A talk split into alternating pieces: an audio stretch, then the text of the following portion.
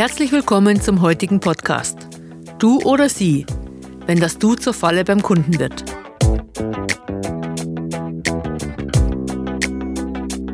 Ihr Podcast für Verkaufen auf Augenhöhe. Der Podcast für alle, die sich nicht primär als Verkäufer sehen. Tipps, Techniken und Impulse, vor allem für technische Berater, Selbstständige und alle die, die eher nebenbei verkaufen. Wie sie schneller und leichter mehr Umsatz erreichen, Kunden auf Augenhöhe begegnen und ihre Abschlussquoten erhöhen. Ich bin Gabi Graubner und schenke Ihnen mein Wissen aus 30 Jahre Verkaufserfahrung und 20 Jahre Trainertätigkeit.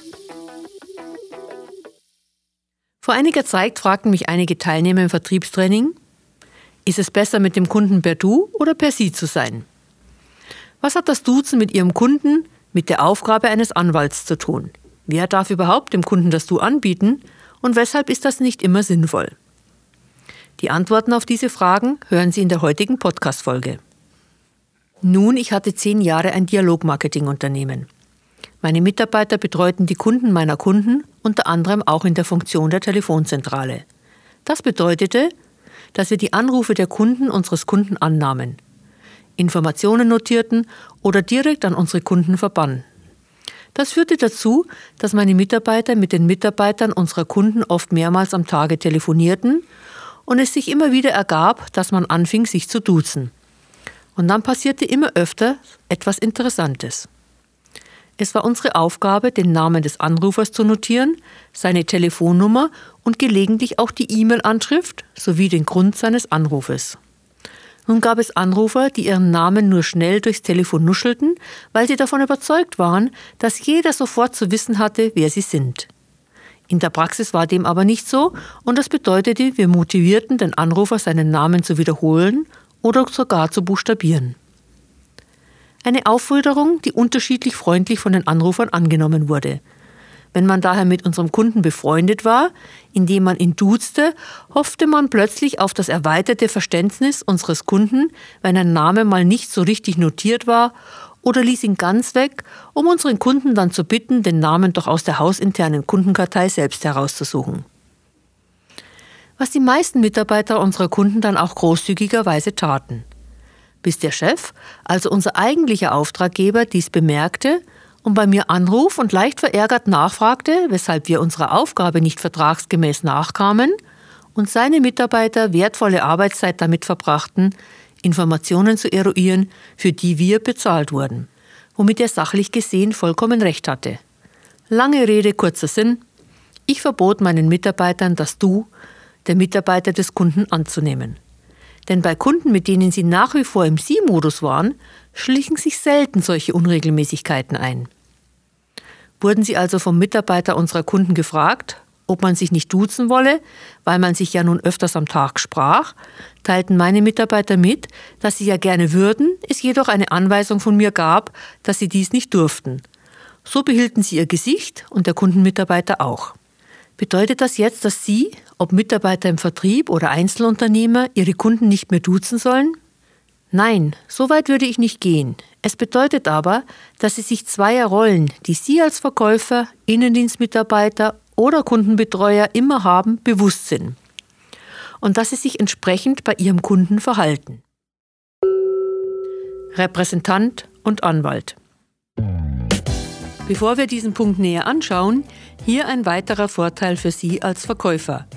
Sie wollen wissen, welcher Verkäufertyp Sie sind? Dann nutzen Sie den Verkäufertypencheck unter www.verkaufs.training. Hier erfahren Sie schnell und kostenfrei, wie Sie Ihre Wachstumsbereiche ausgleichen können und wo Ihre Stärken als Verkäufer liegen. Besuchen Sie uns auf www.verkaufs.training und jetzt zurück zum heutigen Thema. Zum einen sind Sie immer Repräsentant Ihres Unternehmens, auch wenn Sie mit Ihrem Kunden gerade private Informationen im Smalltalk-Teil Ihres Gespräches austauschen. Wenn dieses Gespräch als Kundengespräch also im Kontext des Tagesgeschäftes begann, führen Sie es als Repräsentant Ihres Unternehmens. Als Repräsentant bewerfen Sie sich nicht mit Schimpfwörtern, auch nicht im Spaß oder als Flachserei. Sie erzählen nichts Privates oder gar Intimes, und schmutzige Witze haben im Gespräch mit dem Kunden auch nichts zu suchen. Denn alles, was Sie sagen Und dessen sind sich viele Mitarbeiter nicht bewusst, sagen sie im Namen der Firma. Das heißt, wenn sie sich einmal unsicher sind, ob eine Aussage oder ein Scherz passend ist, dann fragen sie sich kurz, ob ihr Chef diese Aussage gegenüber einem Kunden im Kundenunternehmen machen würde. Im Zweifel lassen sie es lieber. Damit es kein Missverständnis gibt, das heißt nicht, dass Sie nicht schlagfertig auf diverse Bemerkungen Ihres Kunden reagieren dürfen oder dass Sie sich Beleidigungen oder Beschimpfungen demütig anhören müssen. Ganz sicher nicht. Hier ist ein klares Stopp immer erlaubt oder ein strategischer Abbruch des Gespräches, wie zum Beispiel so. Herr Kunde, ich merke, Sie sind gerade sehr aufgebracht und beleidigen mich deshalb. Es ist am besten, wir telefonieren in einigen Minuten wieder. Als Repräsentant vertreten Sie immer Ihr Unternehmen und sprechen im Namen des Unternehmens. Die zweite Rolle, die Sie stets haben, ist die Rolle des Anwalts Ihres Unternehmens. Wie ist das gemeint? Nun, die Aufgabe eines echten Anwaltes ist es, die Interessen seines Klienten zu vertreten. Also angenommen, Ihr Onkel Willi hat Ihnen per Testament ein Erbe hinterlassen und Ihre Tante Anna will Ihnen diesen nun streitig machen. Wahrscheinlich würden Sie jetzt einen Anwalt beauftragen, der Ihre Interessen gegenüber Tante Anna vertritt.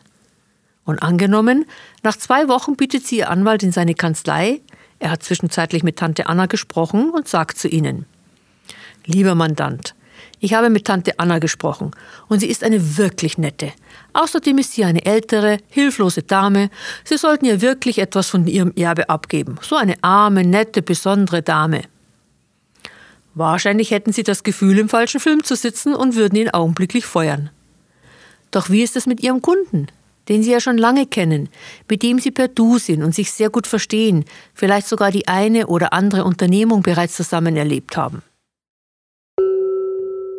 Liebe Verkäuferin, lieber Verkäufer, wenn Ihnen diese Podcast-Reihe Verkaufen auf Augenhöhe grundsätzlich gefällt, dann habe ich eine Bitte an Sie. Bitte geben Sie mir eine Bewertung auf iTunes. Das hilft, dass der Podcast öfters empfohlen wird und somit mehr Verkäuferinnen und Verkäufer die Chance haben, auf Augenhöhe zu verkaufen.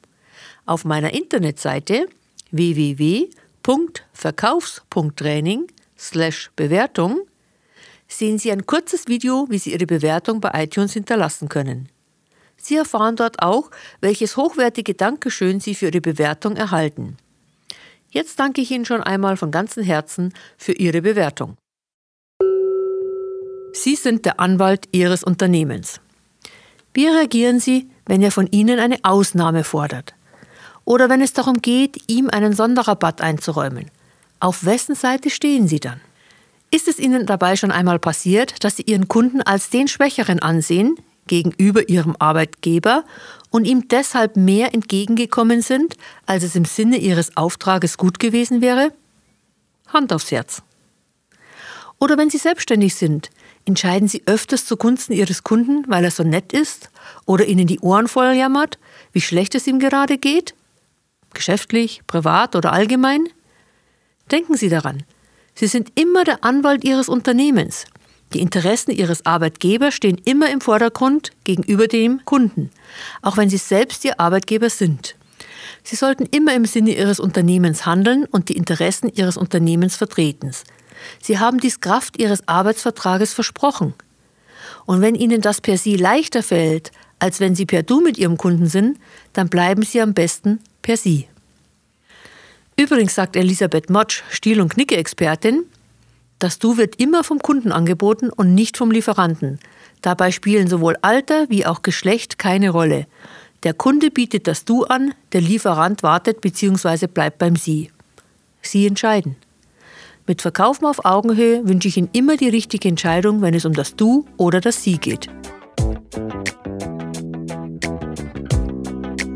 Sie haben jetzt die Möglichkeit, ein erfolgreicher Verkäufer zu sein, wenn Sie das Gehörte aktiv umsetzen und üben. Probieren Sie es aus. Was genau werden Sie bis zum nächsten Podcast tun, um schneller und leichter mehr Umsatz zu erreichen und Ihren Kunden auf Augenhöhe zu begegnen? Rufen Sie mich an, wenn ich Sie bei Ihren Problemen oder Fragen Ihres Verkaufsalltags unterstützen kann.